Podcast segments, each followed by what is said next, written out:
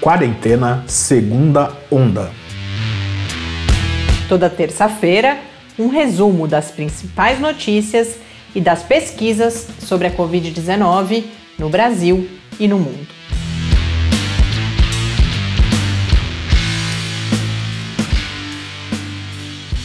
Segunda Onda, semana 29. Olá, começamos agora nosso 29 encontro aqui nesta segunda onda de quarentena. Eu sou Mariana Petson. E eu sou Tarso Fabrício. Eu preciso, antes de mais nada, corrigir um dado que eu não sei de onde eu tirei na semana passada. Fiquei logo depois que a gente terminou, uh, na verdade no dia seguinte, depois que já tinha ido ao ar o episódio, eu fiquei incomodada com aquele número e aí percebi que fui checar e estava realmente completamente errado, que diz respeito à vacinação. Talvez vocês se lembrem que eu até eu mesma me espantei, falei, ultrapassamos 50% de pessoas totalmente imunizadas, mas o dado não é esse. Embora, e aí hoje eu chequei, claro, com bastante cuidado, é, a gente está se aproximando dos 50%. Nós temos 41,7% da população brasileira totalmente imunizada, ou seja, vacinada com duas doses ou uma dose da vacina de dose única e 68,22%. Esse número é o que é mais diferente. Semana passada, o dado que, eu, como eu disse, acho que eu inventei, mas é, era perto de 90%. E é, na realidade, devia ser o dado de algum estado que eu peguei. A gente, eu lembro que a gente gravou semana passada em condições um pouco adversas, né, Tarso? Já bem tarde, a gente estava bem cansado. Peço Como tá desculpas. acontecendo hoje não, também. eu não. Eu hoje, o Tarso hoje está cansado também. Eu hoje estou com a cabeça fresca aqui, episódio organizadinho para tentar ficar dentro dos mais ou menos 30 minutos de fala minha aqui. Além disso, a gente tem o professor Bernardino hoje falando de um assunto muito interessante, mas deixa eu terminar com os números primeiro. Então, nós temos 41,7% da população brasileira totalmente imunizada nesse momento. Peço desculpa, não, nenhum cansaço justifica, claro, a gente trazer aqui um dado errado. Os casos no Brasil estão em 21 milhões 381 mil 393. As mortes seguem, né? Claro, se aproximando de 600 mil, já são 595.520 e a média móvel está em 569 mortes. Então, mais uma vez, a gente traz aqui uma média móvel que indica estabilidade, não mais queda. Já faz, acho que já é a terceira semana que a gente vem com estabilidade. E vários especialistas, inclusive um que me chamou a atenção, porque eu lembro que estava um pouco mais otimista quando eu ouvi falar recentemente, mas publicou um artigo falando, inclusive, de uma possível reversão dessa tendência de queda de casos e mortes no Brasil é o professor Pedro Halal, da epidemiologista, né, conhecido nessa altura do campeonato provavelmente de todas as pessoas ou quase todas. Ele escreveu na Folha de São Paulo e cada vez mais eu tenho ouvido especialistas falarem talvez um possível patamar novamente nesse número de 500 e poucas mortes, que é, é um número bastante elevado. A gente ouve mais sobre isso já já nos áudios. Então, vamos acompanhar quais foram as notícias que Tárcio selecionou para a gente nessa semana. Mais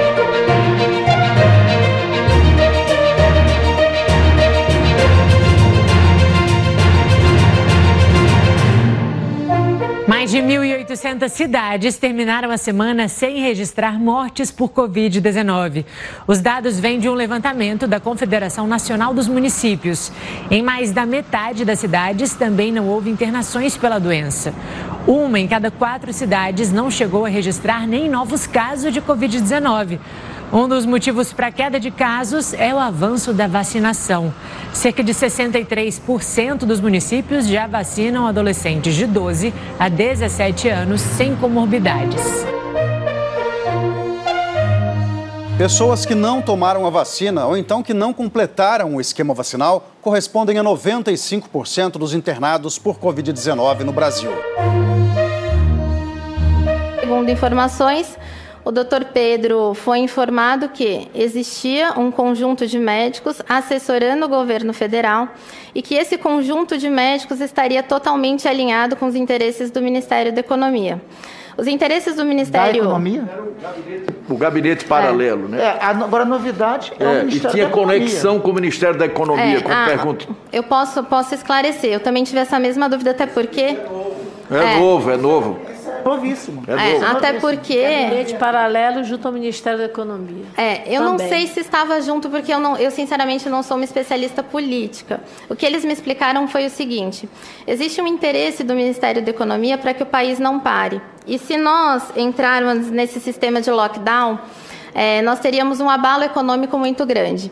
Então, existe um plano para que as pessoas pudessem sair às ruas sem medo.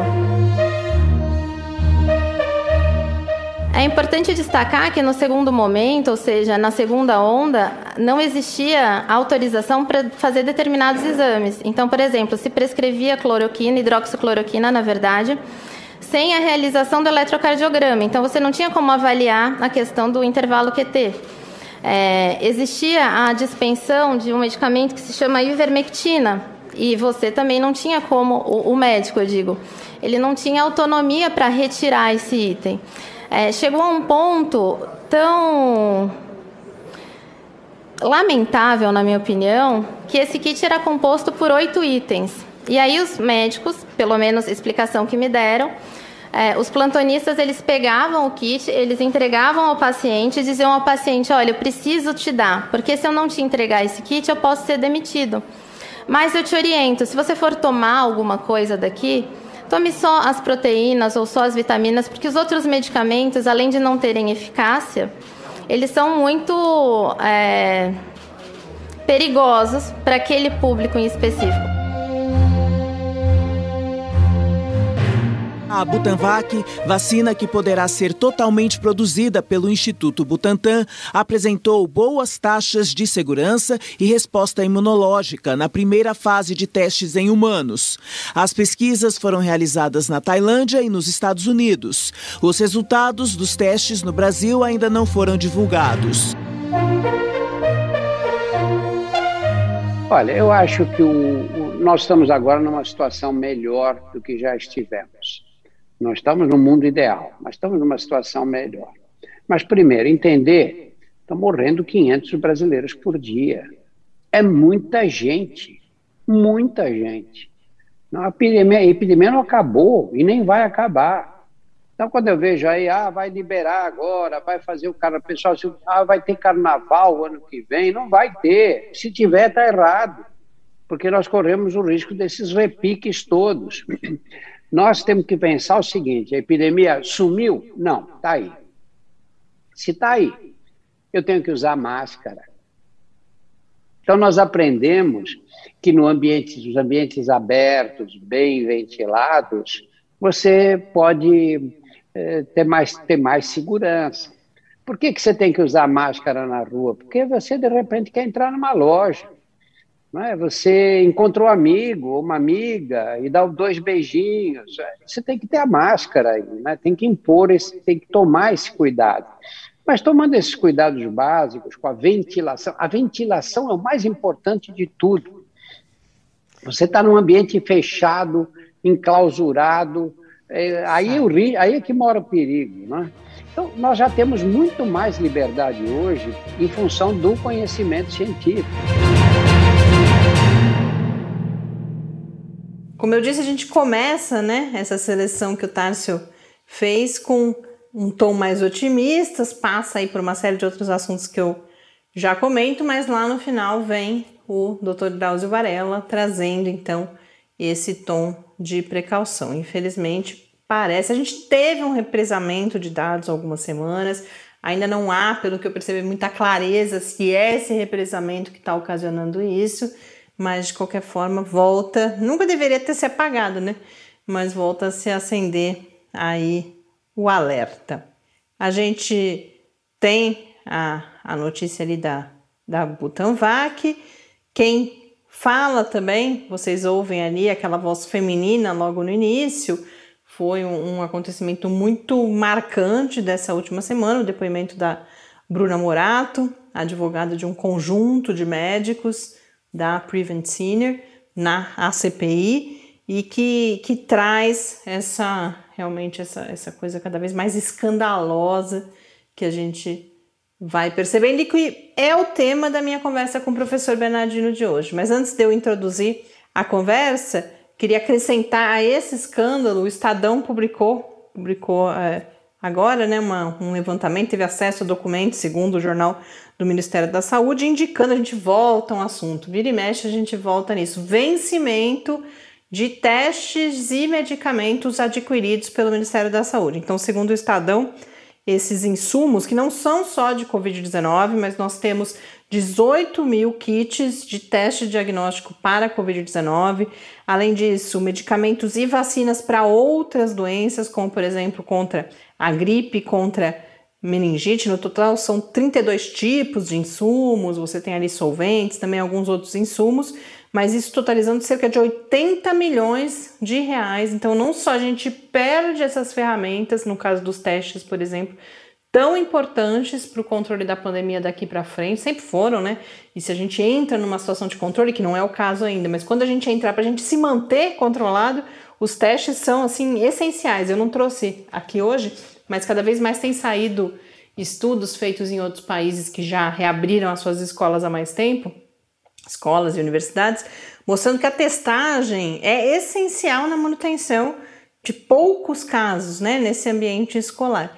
Enquanto isso, aqui no Brasil, a gente perde, então, não só o dinheiro, muito dinheiro, mas todas essas ferramentas. Voltando ao outro escândalo, ao escândalo da Prevent Senior, eu aproveitei essa oportunidade não para discutir isso exatamente com o professor Bernardino, não é aqui o nosso foco, mas para a partir disso aproveitar a oportunidade para conversar sobre todos os cuidados e mais do que cuidados, todas as obrigações, todos os compromissos éticos e metodológicos que devem ter os aqueles que podem, né? Porque os da Prevent Senior sequer podem ser chamados assim, mas aqueles estudos clínicos de fato sérios e que produzem, não só não cometem tudo isso que a gente está vendo que aconteceu, mas que podem então produzir de fato um conhecimento científico que nos ajuda em situações como essas e que são muito importantes. E esse escândalo da Prevent Senior, além, claro, de, de atentado contra a vida das pessoas, né,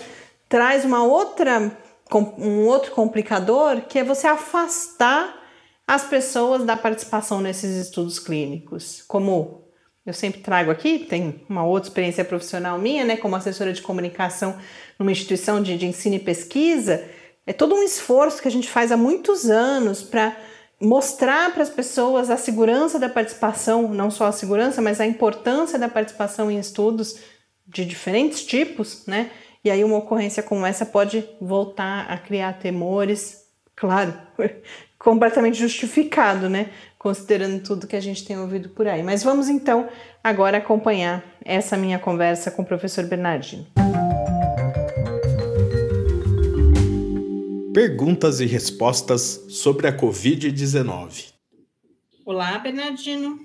Muito bom contar com você em mais esse nosso encontro aqui no Quarentena.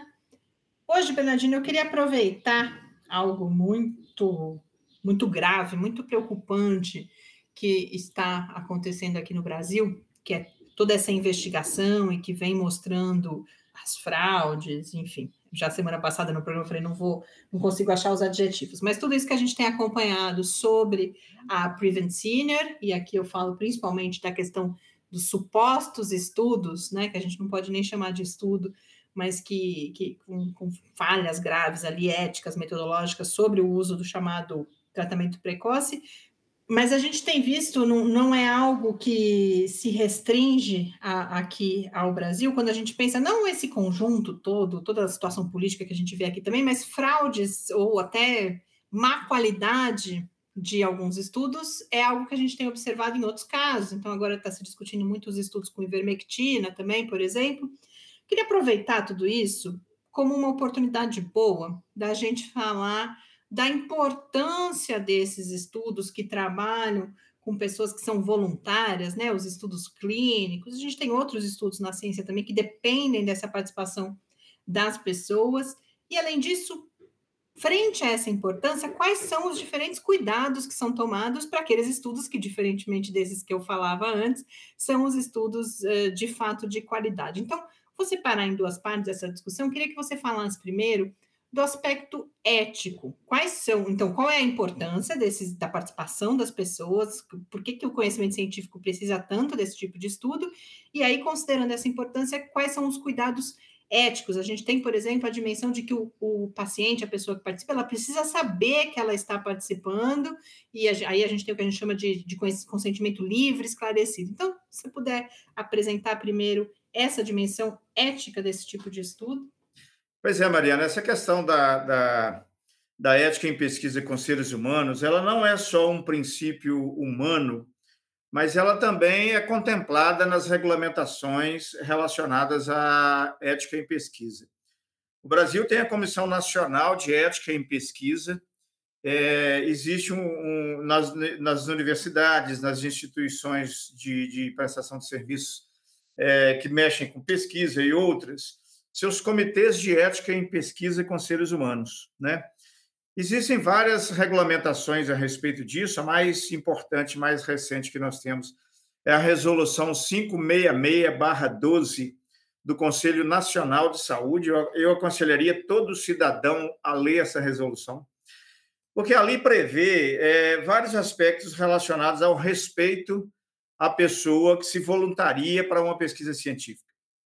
Primeiro, é importante que a pessoa, o, o voluntariado dela seja extremamente livre e autônomo, sem nenhum tipo de coerção, pressão ou fator indutor da participação da pesquisa da pessoa na pesquisa, como por exemplo, é antiético remunerar uma pessoa para ela contribuir com uma pesquisa na qualidade de, de sujeito da pesquisa, né? é antiético eu usar de qualquer oferta de benefício ou privilégio para poder atrair a pessoa para a pesquisa, de maneira que a participação dela tem que ser absolutamente voluntária e autônoma, sem nenhum outro fator influente que possa é, induzir a pessoa é, a desejar participar da pesquisa, que não seja por um, realmente uma doação altruísta dela à pesquisa. Outra questão é o seguinte: a pessoa tem que estar completa e absolutamente informada de todos os detalhes da pesquisa de todos os riscos e benefícios que ela corre por participar da pesquisa. Ela deve estar isenta de qualquer custo relacionado à pesquisa e ela deve estar protegida e garantida essa proteção relacionada a qualquer evento adverso que a pesquisa possa causar, seja objetivo ou subjetivo. Então, existe um conjunto de direitos que é das pessoas que participam voluntária e autonomamente de pesquisas, e que isso precisa ser documentado entre o pesquisador e a pessoa que vai colaborar na pesquisa. Existe um documento que a Conselho Nacional de Saúde chama de Termo de Consentimento Livre e Esclarecido, onde ali vem detalhando todos os aspectos da relação da pesquisa com a pessoa e do pesquisador com a pesquisa e do pesquisador com a pessoa, no sentido de garantir o máximo possível a proteção da pessoa que colabora como voluntária num projeto de pesquisa qualquer. Isso precisa ser rigorosamente respeitado. É, as, quem vai aplicar um projeto de pesquisa qualquer com seres humanos tem a obrigação ética e uma obrigação legal de submeter o projeto de pesquisa a um comitê de ética em pesquisa com seres humanos e aguardar a aprovação do comitê de ética para iniciar a pesquisa com as pessoas e ainda assim cumprir rigorosamente tudo aquilo que foi aprovado pelo Comitê de Ética em Pesquisa. Então, é importante que todas as pessoas que se voluntariarem para colaborar em pesquisa científica, primeiro que elas exijam esse termo de consentimento livre e esclarecido, com direito a uma cópia assinada por ela e pelo pesquisador, onde contém, inclusive, todos os contatos do Comitê de Ética em Pesquisa para que a pessoa voluntária possa tirar suas dúvidas junto ao Comitê de Ética em Pesquisa. Então, é muito importante que toda essa tramitação seja seguida e que seja efetivamente cumpridas essas determinações para que é, as pessoas que se voluntariarem para uma pesquisa científica o façam de maneira absolutamente livre, voluntária, autônoma, sem nenhum outro interesse secundário e, ao mesmo tempo, tenham todos os seus direitos e respeito garantidos pelo pesquisador. Eu acho que tem um ponto específico que eu gostaria de abordar, Bernardino, porque eu imagino que, que tudo que tem acontecido, e mesmo antes disso gere algum receio nas pessoas, que é, diz respeito à, questão ética também, que, de que o, o mínimo tratamento, que, ou o melhor tratamento, né, já de fato uh, comprovadamente existente, precisa ser garantido aos participantes desse estudo. Então, a gente tem um exemplo, por exemplo, a gente está passando agora pelos estudos clínicos com a Butanvac, e diferentemente daqueles primeiros estudos clínicos de vacinas, em que o grupo controle não recebia nada e o grupo que estava sendo testado recebia as vacinas em teste, quando a gente parte para um estudo agora que a gente já tem vacinas aprovadas em uso, a Butanvac está sendo comparada com uma outra vacina. Então, o grupo controle não fica sem vacina, ele recebe uma vacina que não é aquela que está sendo testada e você compara. Então, as pessoas não precisam se preocupar com isso também, porque nunca, inclusive a gente teve exemplos também, na, no, não lembro agora se foi no Solidarity, mas um daqueles grandes estudos britânicos, que a hora que se tem resultado suficiente sabendo que um medicamento está fazendo diferença, você inclusive às vezes interrompe o estudo ou modifica o protocolo para oferecer a todos os pacientes o melhor tratamento, melhor, o que já se sabe que é eficaz contra uma determinada condição, né? Exatamente. Imagina o seguinte: se já existe um tratamento conhecido e eficaz contra uma determinada doença, e eu quero testar um tratamento novo, eu tenho que usar como controle, pelo menos, o tratamento que já existe e já é conhecido, né? Eu não posso, diante de uma doença que já tem tratamento conhecido, querer testar um novo oferecendo é, no controle uma coisa inócua que não funciona, e aí a pessoa perder a oportunidade de ter acesso ao que já existe do ponto de vista científico que possa beneficiá-la. Então, quando não existe nada para tratar uma determinada doença, digamos que eu tenho um tipo de câncer que não existe nenhum medicamento que trata. Então, eu vou, vou testar um medicamento novo. Então, eu vou usar num grupo de pessoas o um medicamento novo que eu estou testando, e no outro grupo de pessoas eu vou usar algo que não tem nenhum tipo de efeito conhecido, que a gente chama de placebo, né? Agora, se já existe um tratamento para o câncer que eu estou testando, o mínimo que eu tenho que garantir é que as pessoas do grupo controle vão receber aquele tratamento conhecido eficaz. Né? Eu não posso, diante de um tratamento que já existe, usar um placebo para poder testar um tratamento novo, porque isso aí é deixar a pessoa que precisa do tratamento em desproteção. Isso, do ponto de vista ético, não é aceitável. Bernardino, antes da gente passar para uma segunda parte, eu queria retomar uma parte da minha primeira questão, que eu acho que a gente não abordou, que é, então, a importância da participação dessas pessoas voluntárias, porque é isso, a gente sabe que vira e mexe tem campanha para aumentar, a gente teve que todo uma, um esforço no Brasil de desfazer a ideia de que as pessoas seriam cobaias, por exemplo, né? E aí ocorrências como essa que a gente tem testemunhado podem afastar as pessoas desses estudos. Então, se você puder falar um pouco por que, que a ciência depende, ou uma parte da ciência, né, essa, a área de saúde, por exemplo, depende tanto desses estudos. A gente já falou um pouquinho sobre os cuidados que existem e por que, que a gente, é, quase como se você estivesse fazendo um convite às pessoas a sempre que tiverem condições, claro, e justamente como você falou, seguras, que essa participação seja autônoma, seja é, esclarecida, mas por que, que é importante que as pessoas, quando puderem, participem desse tipo de estudo? É, isso é muito importante, Mariana, pelo seguinte: não, não se usam pessoas como cobaias em nenhum tipo de estudo científico. Isso é proibido por lei e isso é antiético. Cobaia é animal de laboratório, é outra coisa. Mexer com gente é diferente, né? Então, é, as pessoas que são convidadas a participar de um estudo científico, elas só são convidadas depois que o medicamento ou qualquer outra coisa que está sendo testada já provou é, em, em, em, animais e em outros estudos laboratoriais é, a segurança mínima para que ela seja testada em pessoas. Né?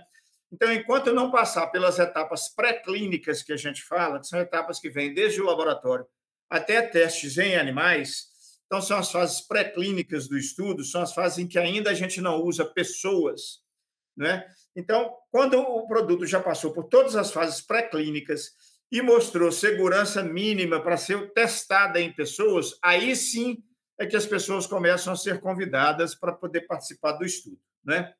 Então, quando as pessoas são convidadas, é, é, é obrigação ética e é obrigação legal do pesquisador garantir todas as formas de proteção da pessoa e outras coisas, como eu já falei aqui no começo, de modo que não há motivo para que as pessoas fiquem assustadas, inseguras, quando receberem um convite para participar de pesquisa científica. Né? Nós temos vários anos já de pesquisa científica com seres humanos nessa, nessa área, com, com majoritariamente é, sem problemas de maior monta. Nós já tivemos um ou outro outra situação com problema, mas foram situações em que houve alguma falha metodológica na avaliação, no estudo, principalmente a nível populacional, mas em épocas também que não havia um rigor que há hoje do ponto de vista ético e legal para poder é, trabalhar com pessoas em pesquisa com seres humanos. De modo que o que é mais importante na hora que uma pessoa receber um convite para participar de uma pesquisa científica qualquer, que ela entre em contato com o Comitê de Ética em Pesquisa que aprovou aquela pesquisa e se informe detalhadamente do projeto, que ela converse claramente com o pesquisador a respeito de todos os problemas que aquilo poderá trazer ou não, que haja um termo de consentimento livre esclarecido assinado entre as partes, é, para que a pessoa tenha toda a segurança e proteção. Né? Então, é, eu acho que não, é, não existe motivo para as pessoas terem medo ou insegurança em participarem de pesquisas, e aquelas que assim o fizerem vão contribuir significativamente para o desenvolvimento da humanidade. Né? Se alguém não tivesse se, voluntariado para poder fazer pesquisa da vacina contra a poliomielite, hoje nós teríamos milhões de pessoas cada dia sendo sequeladas pela poliomielite no mundo. E, no entanto, essas pessoas que deram essa contribuição colaboraram para que a gente exterminasse a poliomielite, por exemplo, né? A varíola e outras coisas. Então, a contribuição que uma pessoa pode dar num projeto de pesquisa ela é muito significativa e a probabilidade dela ter problema, hoje, com as regulamentações que existem, é muito baixa. Eu não vou dizer que é zero, né? mas ela é muito baixa e a pessoa tem vários mecanismos de proteção em relação a isso. E é importante que ela se informe, mas que ela se voluntarie é, para colaborar com isso, mas não se voluntarie sem antes conhecer o projeto de pesquisa, sem antes conhecer o termo de consentimento livre e esclarecido e solucionar todas as dúvidas que ela tiver. O próprio termo de consentimento livre e esclarecido diz isso. A pessoa precisa ter todas as suas dúvidas solucionadas antes de aceitar participar da pesquisa. Então, eu sugiro que as pessoas se voluntariem, mas não se voluntariem sem conhecer claramente todos os seus direitos, o projeto de pesquisa e solucionar todas as suas dúvidas para que esse voluntariado seja um voluntariado seguro e, ao mesmo tempo, tranquilo para a pessoa, porque ela vai saber exatamente do que, que ela está participando. Bernardina, a gente falou, então, de uma dimensão, que são todos esses cuidados éticos, compromissos éticos, mas há uma série de questões metodológicas importantes também para que o conhecimento é, que resulta desses estudos seja confiável. Então, muito brevemente, claro, antes da gente gravar aqui, a gente falava, né, da, que até em disciplinas, às vezes é difícil de abordar tudo que diz respeito à qualidade desses estudos, mas as pessoas têm ouvido falar muito em uh, randomização, grupo controle, uh, menos, mas a gente sabe que é importante também das ferramentas estatísticas. Então, do que, que a gente dispõe, que ferramental é esse que a gente dispõe, por que, que eles nos ajuda a ter um, um, como resultado, dependendo, claro, do, a gente sabe também, a gente já falou algumas vezes sobre isso aqui, que as evidências elas têm diferentes graus né, de, de, de, de robustez, de confiabilidade, mas um, um apanhado geral aí, que tipo de mecanismo que a gente conta, que a ciência conta, para produzir conhecimento a partir desses estudos? Por que, que isso é diferente, por exemplo, de ah, eu estou com uma dor de cabeça, daí eu tomo um remédio, um chá, minha dor de cabeça passa, eu falo, puxa, então já sei que esse remédio é bom para essa condição que eu tenho. Qual é a diferença desse tipo de conclusão e esses estudos que são conduzidos com esses cuidados todos? É, ao longo da história, a ciência foi desenvolvendo seus métodos, né? Porque o primeiro compromisso da ciência é com a verdade, né? E a verdade absoluta é muito difícil de alcançar. Até porque, com o tempo, pode ser que uma coisa que é verdade hoje ela vá sofrer alguma modificação pelo próprio desenvolvimento tecnológico, social, pela mudança das coisas. Então, o pesquisador ele tem que ser absolutamente imparcial e obstinadamente é, buscar a verdade por intermédio dos seus estudos científicos. Se para tentar fazer isso, Existem várias ferramentas que a ciência usa, que a gente chama de metodologia científica. Né? Então, existem vários tipos de métodos científicos. Por exemplo, se eu quero serrar uma madeira, eu preciso usar um serrote de boa qualidade, eu preciso usar talvez uma, uma serra adequada, porque não tem jeito de eu serrar uma madeira bem serrada com um canivete ou com um martelo, por exemplo. Né? Então, a ciência tem seus, suas ferramentas também para construir as coisas, para produzir a verdade a partir de uma ocorrência ou a partir de um fenômeno qualquer. É, existem desde os estudos mais simples, que são os estudos observacionais. Né? Eu observo uma coisa acontecendo e tiro ali algumas conclusões. É o que há de mais simples, por exemplo. Existem estudos mais sofisticados, como estudos é, é, é de coorte, por exemplo, que são estudos em que eu aplico uma determinada intervenção numa população, não aplico em outra, e vou acompanhar agora ao longo dos anos, ao longo do tempo, o que, que acontece com uma e o que, que acontece com outra, em função dessa intervenção que eu apliquei, e uso vários métodos matemáticos, estatísticos e outros para comparar o efeito daquela intervenção num determinado grupo e da ausência da intervenção no outro determinado grupo, até para eu é, tentar ver qual que é o efeito daquela intervenção, inclusive despojado de outras influências, né?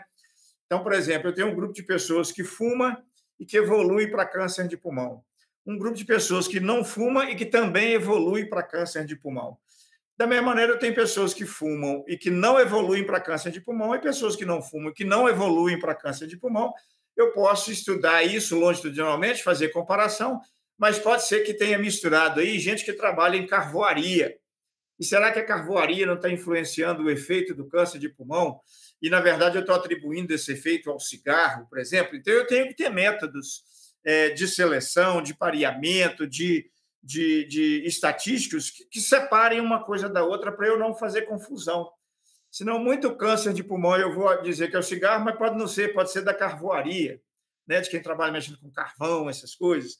E então, mas se eu estou em busca da verdade, eu preciso ter muito critério, muito cuidado ao longo do meu processo metodológico da pesquisa, para que eu possa é, é, tirar todas essas dúvidas, esses fatores de confusão ou de influência. Então, é, uma vez que eu tomo um medicamento para uma dor de cabeça e ele melhorou, isso não é um método científico, um método controlado, um método vigilante de todos os outros potenciais influências. Pode ser que essa dor de cabeça ia melhorar até sem o remédio. Pode ser que o efeito tenha sido psicológico e não do medicamento em si. Né? Mas como é que eu vou testar isso? Eu vou testar isso comparando um grupo que usou com um grupo que não usou, com todos esses influentes psicológicos. É, pode ser que numa pessoa que usou a dor de cabeça sare e na outra que não usou também. E aí, na hora que eu faço essa comparação, eu vejo: espera aí, será que é o medicamento mesmo? Ou será que mesmo sem o medicamento a coisa ia acontecer dessa forma? Porque no outro grupo aconteceu. Então, tem várias estratégias, né? Então, tem estudos observacionais, tem estudos de intervenção, aquele que eu não só observo, mas eu aplico uma, uma, uma ação para ver o efeito dela. É quando eu testo um medicamento, por exemplo, são estudos, é, é, estudos clínicos de intervenção, né? Que eu dou o um medicamento para ver o efeito. É, tem estudos é, individuais que eu vejo o efeito dele nas pessoas tem estudos que é populacionais, eu vejo o efeito nas populações, e a gente tem que ter muito cuidado para não extrapolar o resultado de um para o resultado de outro. É, o que acontece numa população em termos de efetividade da vacina? Ah, a vacina diminui em 10% a mortalidade por Covid na população. Mas eu não posso dizer que o indivíduo que tomou o remédio ou a vacina tem 10% menos de chance de morrer, porque na população é assim. O estudo populacional ele tem uma característica, o estudo nos indivíduos tem outra característica, e eu não posso extrapolar um estudo feito em indivíduos para a população e nem o inverso.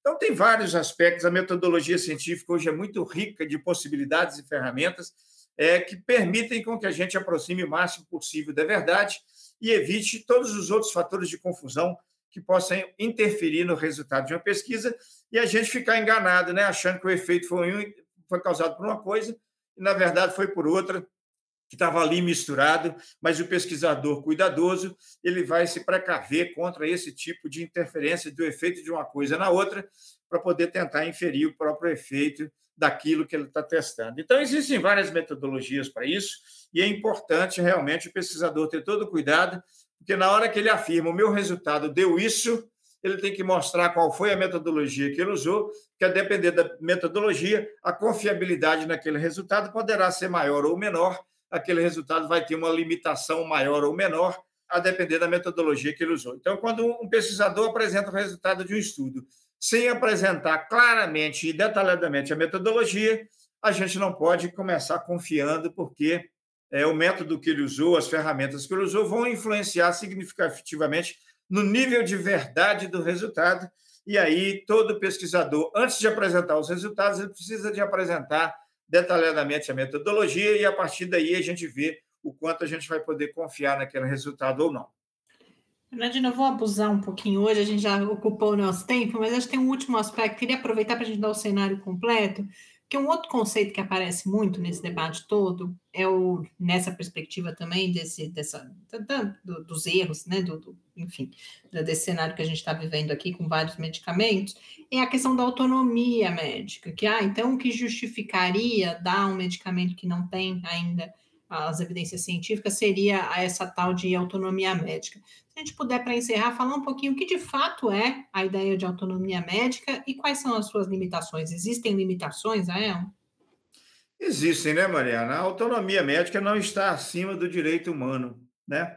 A autonomia médica não está acima do direito da pessoa, né? Então, é, é, veja bem, o médico tem autonomia para se recusar a trabalhar num ambiente em que as condições de trabalho prejudicam o atendimento. O médico tem autonomia ah, para usar do conhecimento científico em benefício das pessoas, né?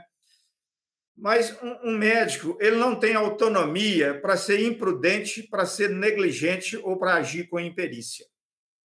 Porque isso prejudica, prejudica o direito humano fundamental. Né? Então, por exemplo, na questão de eu falar assim, olha, eu vou dar um kit Covid, eu vou dar uma hidroxicloroquina, alguma coisa assim para tratar Covid.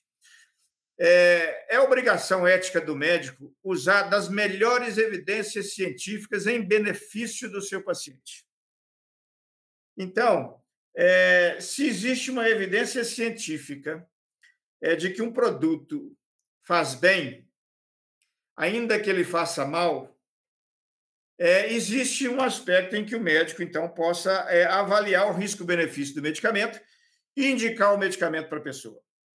Agora, quando não existe evidência científica do benefício, mas existe evidência científica de malefícios, ou seja, um medicamento que, que não existe evidência de que ele faça bem, mas já existe evidência de que ele tem toxicidade, efeitos colaterais, prescrever um medicamento desse é agir com imprudência. Porque eu estou dando uma coisa que não se sabe se vai fazer bem, mas é sabido que pode fazer mal. Isso é uma imprudência médica. O médico não tem autonomia para ser imprudente. Então, se eu receitar cloroquina, ivermectina para tratar Covid-19, é uma imprudência médica. É, o médico não tem autonomia para fazer isso. Porque se o medicamento é, é, sabidamente ele, ele, ele faz bem, ainda faz mal, vamos supor, a hidroxicloroquina na malária. A hidroxicloroquina é importante para tratar a malária. Embora é um medicamento que tenha toxicidade, pode fazer mal. Mas se eu já tenho evidência que ele vai fazer bem, eu vou ponderar o risco-benefício e vou prescrever. Isso não é imprudência. Isso está em benefício do paciente. Agora, é, numa situação em que não há evidência de benefício, mas há evidência de que pode fazer mal, isso é imprudência. O médico não tem autonomia para fazer isso, porque ele viola o princípio bioético da não maleficência. O princípio bioético da não maleficência é o seguinte: se eu não consigo fazer o bem, eu vou garantir que não vou fazer o mal. E na hora que eu receito um medicamento que não há evidência científica de que ele faça bem, e esse medicamento pode fazer mal, eu não estou garantindo que não vou fazer mal, mesmo sabendo que posso não fazer o bem. E aí eu estou violando o princípio bioética da não maleficência. Então, não está correto, tecnicamente, não está correto, eticamente, prescrever um medicamento que é, sabidamente pode fazer mal e não há evidência do benefício. Há situações, por exemplo, em que, em que a, a relação afetiva com o tratamento de outras coisas podem beneficiar as pessoas. O que muita gente chama de efeito placebo. Então, eu vou prescrever um medicamento que não tem evidência do benefício, mas aquela pessoa se sente satisfeita, segura com aquilo, ela até melhora é, o bem-estar dela com aquilo. Mas então eu tenho que garantir que, se eu fizer isso, vai ser com um medicamento que tem todas as evidências de que ele não faz mal aí eu não estaria violando o princípio bioético da não maleficência, né? Mas é, a autonomia médica ela tem limite e o limite é o direito humano fundamental, né? Não existe autonomia médica que permita a prática imprudente, negligente ou imperita. Muito bom, Bernardino, muito é sempre muito esclarecedora a nossa conversa, mas acho que hoje, especialmente, você trouxe vários elementos que a gente precisa para navegar um pouco né, nesse, nesse universo que a gente infelizmente está vivendo e para o futuro, né? Porque como a gente começou falando, é muito importante que as pessoas possam também com segurança participar desses estudos, não só agora nesse contexto da Covid-19, mas uh, também em relação a tantas outras condições que ainda carecem tanto de, de conhecimento para que a gente possa ter uma vida melhor. Muito obrigada, Bernardino, e até a próxima semana. Até a próxima, Mariana. Um abraço para você e nossos ouvintes.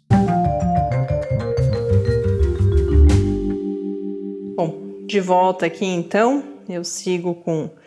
É, vamos falar um pouquinho ainda de vacinas. Hoje, com algumas, consegui sair um pouco das pautas que a gente chama de, de mais factuais, essas urgências todas do dia a dia. Separei aqui alguns assuntos muito interessantes, adicionais a isso. E primeiro vamos falar um pouco de vacinas. A gente tem algumas novidades e dentre elas a que eu destaco hoje é a aprovação para uso emergencial, não aqui no Brasil, por enquanto na Índia, que é o país onde ela foi desenvolvida, eh, da primeira vacina de plataforma de DNA que, para aplicação em humanos e contra a Covid-19. Então, importante marcar DNA. O que a gente vem, que a gente aprendeu a se familiarizar, mais do que isso, vários de nós estamos vacinados com elas, são as plataformas de RNA mensageiro, que são as vacinas aqui no Brasil da Pfizer, mas a gente tem também a da Moderna. O que agora a companhia indiana Zydus ou Zidus, não sei como se pronuncia, Cadila, é, conseguiu desenvolver e fez essa aprovação emergencial para uso, então por enquanto ainda só na Índia, foi uma vacina com essa outra plataforma, a plataforma de DNA.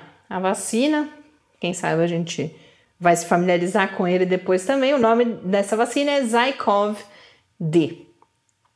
Essa plataforma de DNA, ela vem sendo desenvolvida desde a década de 1990, então é um desenvolvimento ali paralelo, inclusive às vacinas de RNA mensageiro ou mRNA, né, como a gente tem visto uh, escrito. Por enquanto, elas só eram, só tinham, só existiam essas vacinas para uso em animais, então para uso veterinário, não é para teste em animal, para uso veterinário. E agora, pela primeira vez, temos então é, uma vacina desse tipo aprovada para uso no enfrentamento da Covid-19. É uma vacina, é interessante dizer, Tarso vai gostar dessa notícia ela não precisa de agulha, Nossa, ela não é, é injetada. Uma grande notícia mesmo. É uma vacina que é aplicada na pele, é um dispositivo que você pressiona contra a pele e aí gera ali todo um processo que ela penetra. E eu já vou dizer por que, que ela é aplicada na pele. Inclusive, são três doses dessa vacina, com 28 dias de intervalo entre elas. E os resultados preliminares dos estudos de fase 3 indicaram 67% de proteção contra a Covid sintomática no contexto indiano, que, claro, quem domina é a variante Delta. Então, é um resultado muito bom, embora seja ligeiramente abaixo ainda das vacinas de RNA mensageiro, é um resultado muito bom. Inclusive, porque há uma expectativa, ou existia né, uma expectativa muito grande em relação a essa plataforma, porque ela traz vantagens no que diz respeito na comparação com a outra tecnologia de ponta que a gente tem hoje né, nesse universo das vacinas, que são as vacinas de RNA mensageiro. E talvez a primeira, a principal, ou as duas principais vantagens sejam que elas são mais fáceis e mais baratas de produzir do que as vacinas de RNA mensageiro. Então, isso significa, inclusive, que você facilmente pode escalar essa produção nos países que, que estão tendo dificuldade de acesso às vacinas. A gente vem falando aqui já há várias semanas sobre inequidade vacinal. E além disso, isso também diz respeito a esse contexto desses países uh, mais pobres ou de renda média, inclusive, como é o caso inclusive do Brasil, elas não precisam de condições, não só uma questão de renda, mas uma questão do tamanho do país, da necessidade de acesso a áreas remotas, elas não precisam das condições especiais de armazenagem, então aquelas baixíssimas temperaturas elas são mais estáveis, né? Então elas são armazenadas a uma temperatura ali próxima de zero graus, algo entre menos 2 e menos 8 graus, mas elas são estáveis por até dois meses, se eu não me engano, a temperaturas tão altas quanto os 25 graus Celsius. Então são adequadas para esses contextos em que as vacinas precisam viajar, às vezes por muitos dias. Ela funciona mais ou menos como a vacina de RNA mensageiro, ela é uma etapa anterior, na verdade, porque o que o DNA vai fazer é justamente ali dele vai ser codificado, aí sim, um RNA mensageiro e aí segue tudo como é a vacina de RNA mensageiro, que vai por sua vez codificar a proteína, nesse caso, como quase todas as plataformas aí trabalham, é a proteína spike do coronavírus e que aí nosso organismo vai uh, reagir a essa proteína. Mas essa questão, essa etapa mais traz também aquela que era a principal dificuldade no desenvolvimento dessas vacinas, porque enquanto o RNA ele vai expressar essa proteína no nosso citoplasma, então do lado ali, mas não no núcleo da célula, o DNA, para ele se expressar, né, para a gente ter o RNA mensageiro, você precisa estar no núcleo da célula e chegar lá é mais difícil. E por causa disso, as vacinas de DNA desenvolvidas até agora acabavam levando a uma resposta imune mais branda, porque poucos desses.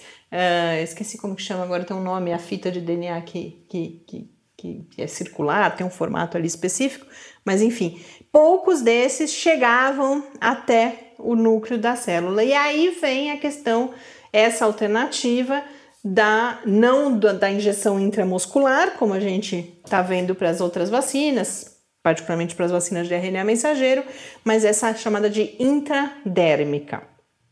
Nós temos outras vacinas contra a Covid-19 em testes clínicos. Uh, a matéria, essas minhas informações todas, a referência é um, uma reportagem da revista Pesquisa FAPESP, que eu já compartilhei no Twitter, aproveitando aqui, dar um serviço.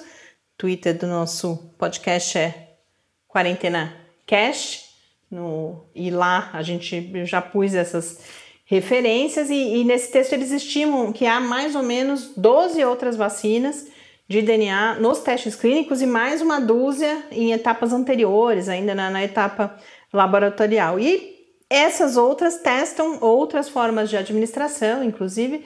O objetivo é chegar realmente a mais desse material chegando até o núcleo da célula e com isso eventualmente termos é, índices de eficácia ainda maiores. E não só isso, além da esperança, né, além do, do, do seu impacto no enfrentamento à Covid-19, essa primeira vacina que mostra aí preliminarmente bons resultados e que já tem a sua aprovação emergencial, abre aí um, um, uma esperança, ou traz uma esperança muito grande também para outras doenças, porque há outras vacinas na plataforma de DNA sendo testadas. Então, sem dúvida, uma ótima notícia. Queria só aproveitar para fazer uma última observação que vale para as vacinas de RNA mensageiro também, mas que esse texto destacava e que eu acho que poucas vezes a gente falou aqui, se é que a gente falou, que, e, e, talvez seja uma preocupação das pessoas, esse DNA ele se degrada em poucos dias.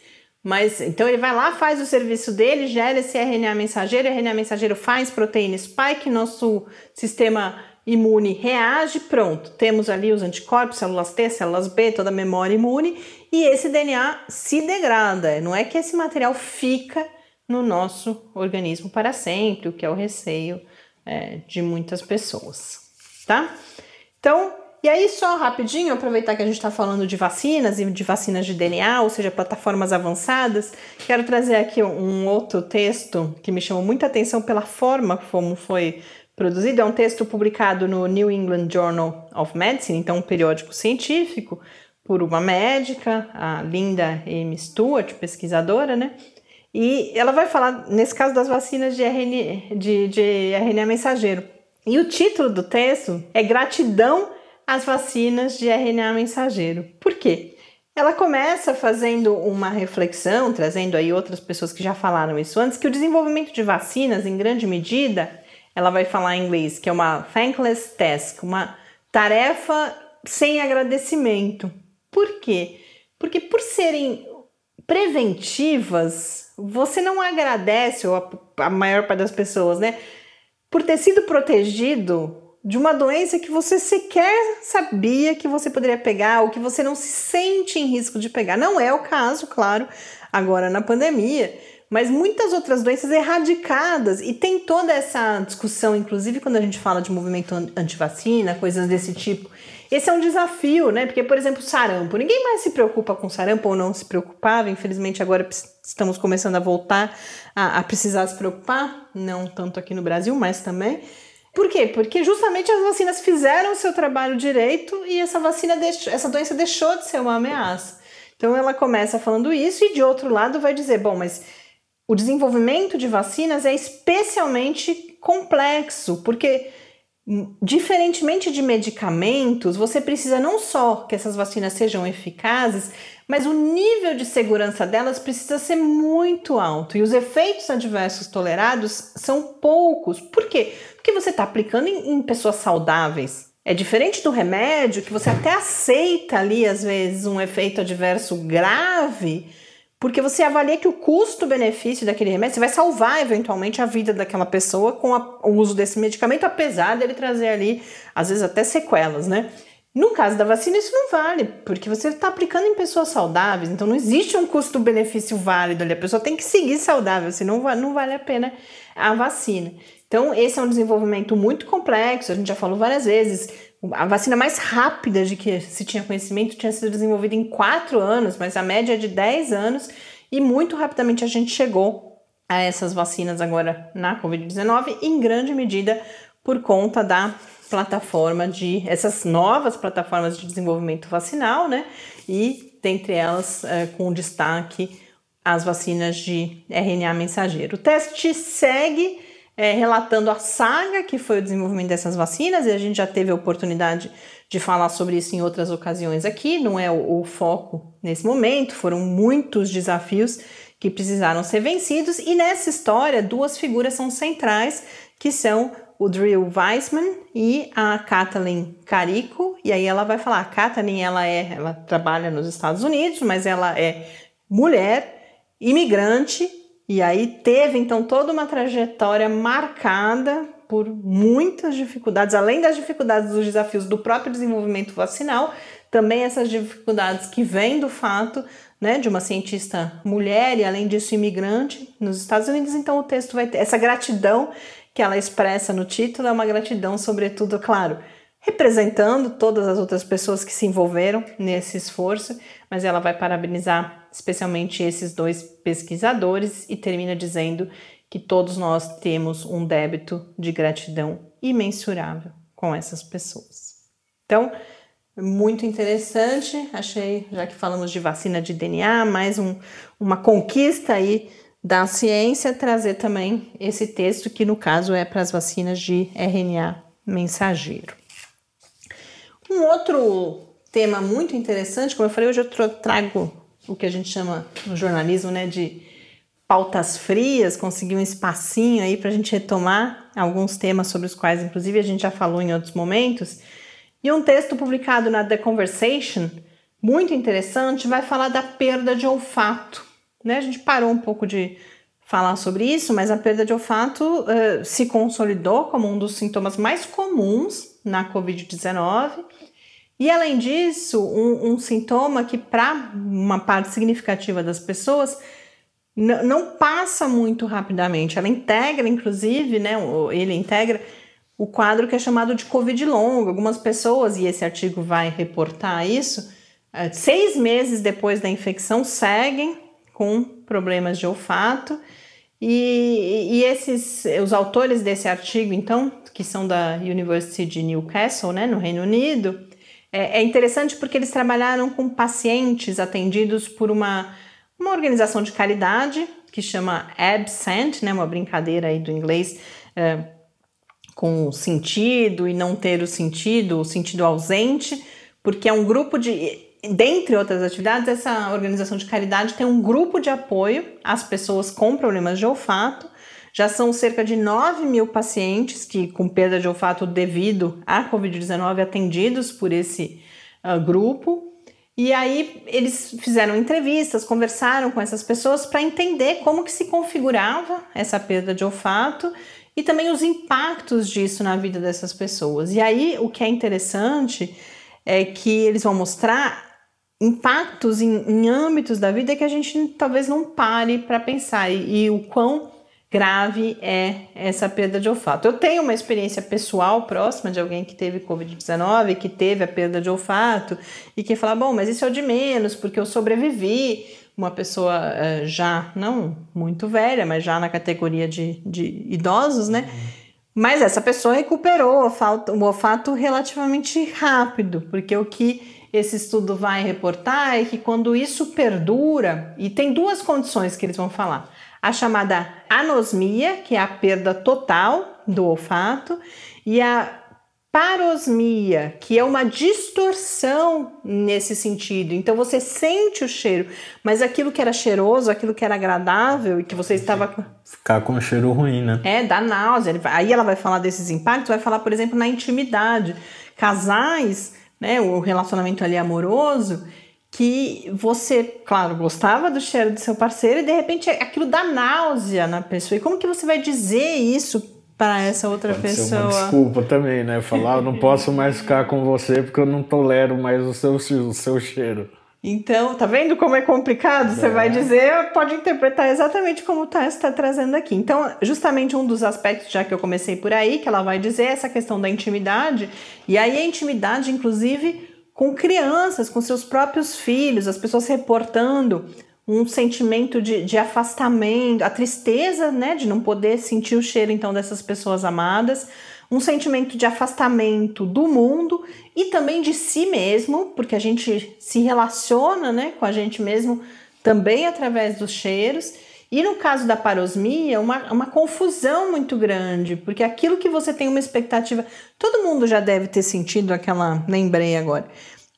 Quando você vai tomar uma coisa que você acha que é doce, um suco, e aí não é, é uma coisa salgada, ou você põe sal. Também quando a gente põe sal, muita gente já deve ter feito isso, né? Em vez de pôr sal, põe em vez de pôr açúcar, põe sal. O que, que a gente sente quando a gente vai beber aquilo que é diferente do que a gente esperava? Então você imagina isso o tempo inteiro com essa questão do cheiro. E também muitos problemas relacionados à alimentação, porque hum, ela vai diferenciar, inclusive, mais uma vez daí entre. Aí os termos que ela usa são em inglês, taste e flavor, mas algo como paladar e, e sabor, porque a perda de paladar pode acontecer não pela perda da capacidade física ali, sei lá, uma perda na, na, língua, naqueles sensores de gosto que a gente tem na língua, mas o olfato é uma parte fundamental desse, dessa experiência da alimentação, do contato com o alimento, da nutrição. Então, muito impacto e impacto tanto no sentido da má nutrição e da perda de peso, porque as pessoas perdem né, essa, essa vontade de comer, esse prazer, ou passam a ter nojo dos alimentos, justamente pelo que eu falei, pela mudança do cheiro, mas também, não do cheiro, né, mas da forma como elas percebem esse cheiro, mas também ganho de peso, por quê? Porque aí você vai ter uma outra relação, que é uma relação é, psicológica, né, de, ou é, de, de, da função cerebral, inclusive, de você ter o desejo de comer, e a gente sabe, todo mundo que já fez dieta, que já leu sobre dietas, já, já, viu, já leu sobre isso. Você tem o desejo de comer, você começa a comer e o alimento em algum momento te satisfaz e por isso você para de comer. Só que essas pessoas não satisfazem, elas têm o desejo de comer, mas não satisfazem esse desejo porque elas não têm uma parte dessa experiência que é a de sentir o cheiro daquela comida.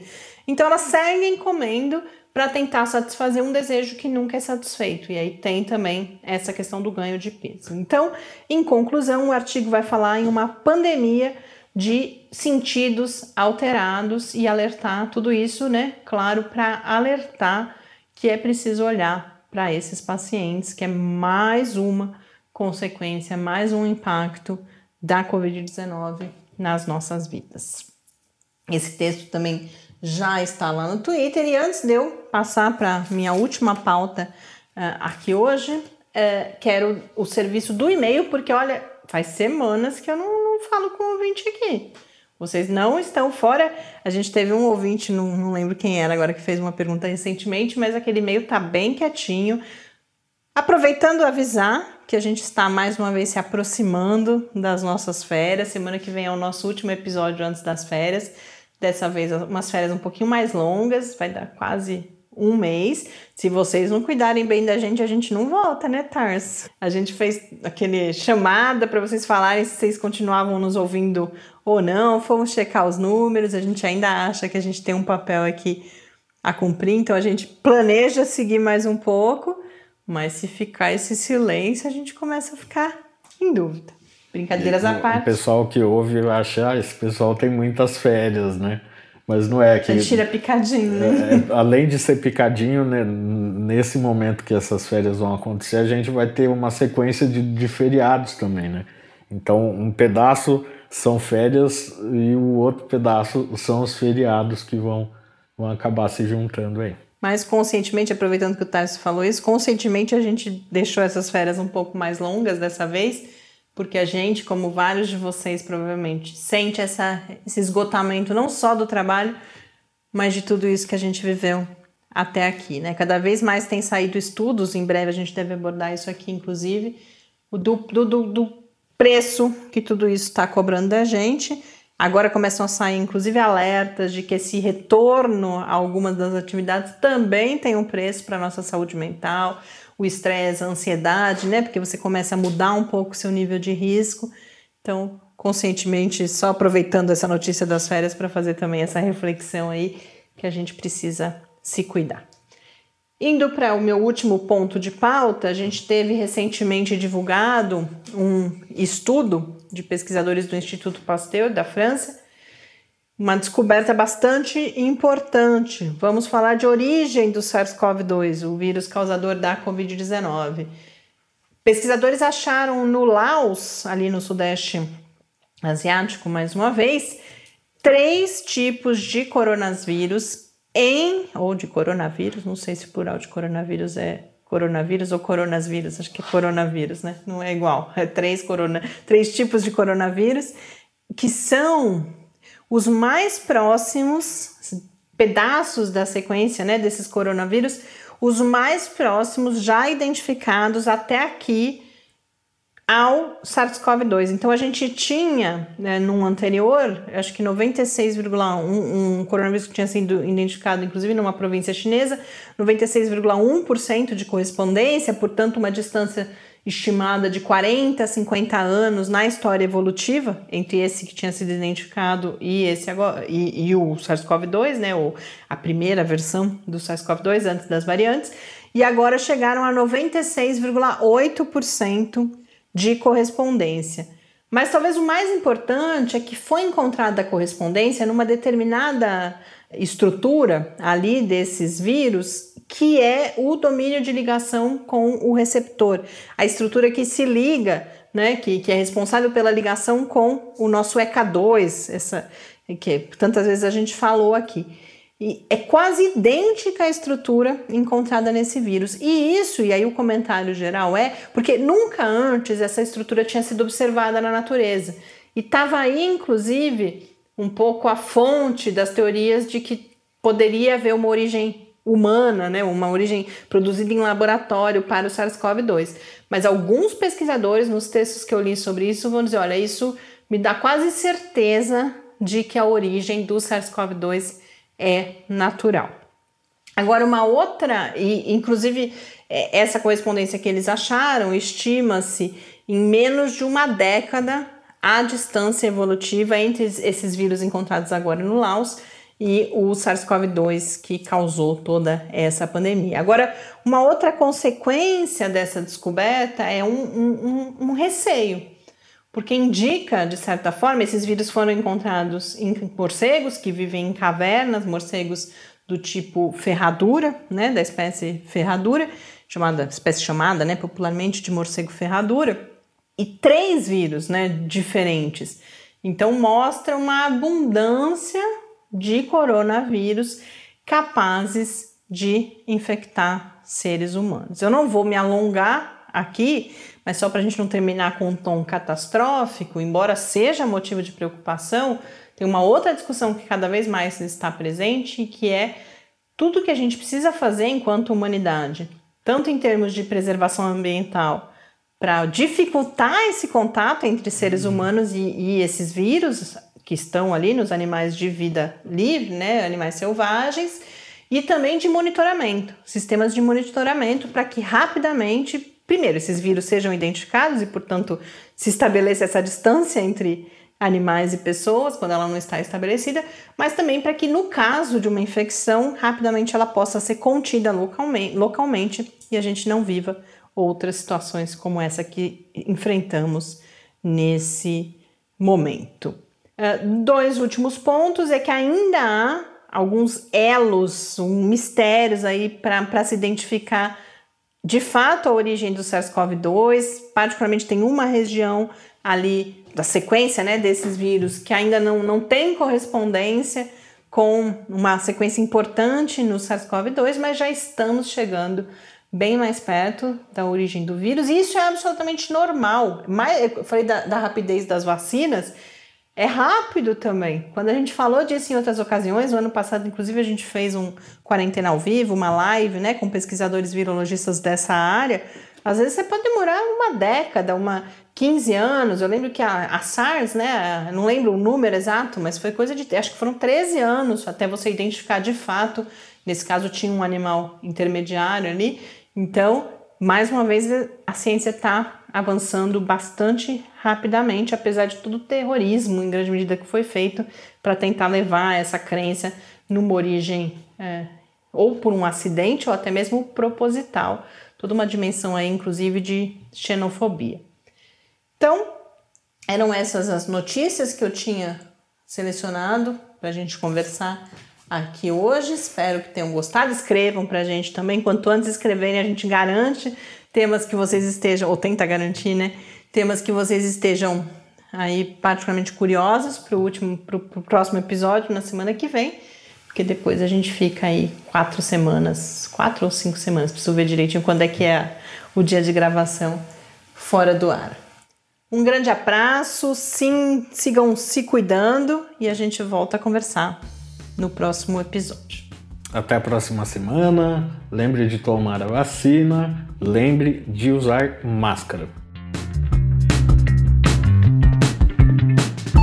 Quarentena é uma realização do Laboratório Aberto de Interatividade para a Disseminação do Conhecimento Científico e Tecnológico, o LAB da UFSCar, e do Centro de Desenvolvimento de Materiais Funcionais, CDMF. E conta com o apoio da Fundação de Amparo à Pesquisa do Estado de São Paulo. Pauta, produção e apresentação: Mariana Pezzo e Tárcio Fabrício. Arte e design de Henrique Mateus. Desenvolvimento web: Eduardo Martins.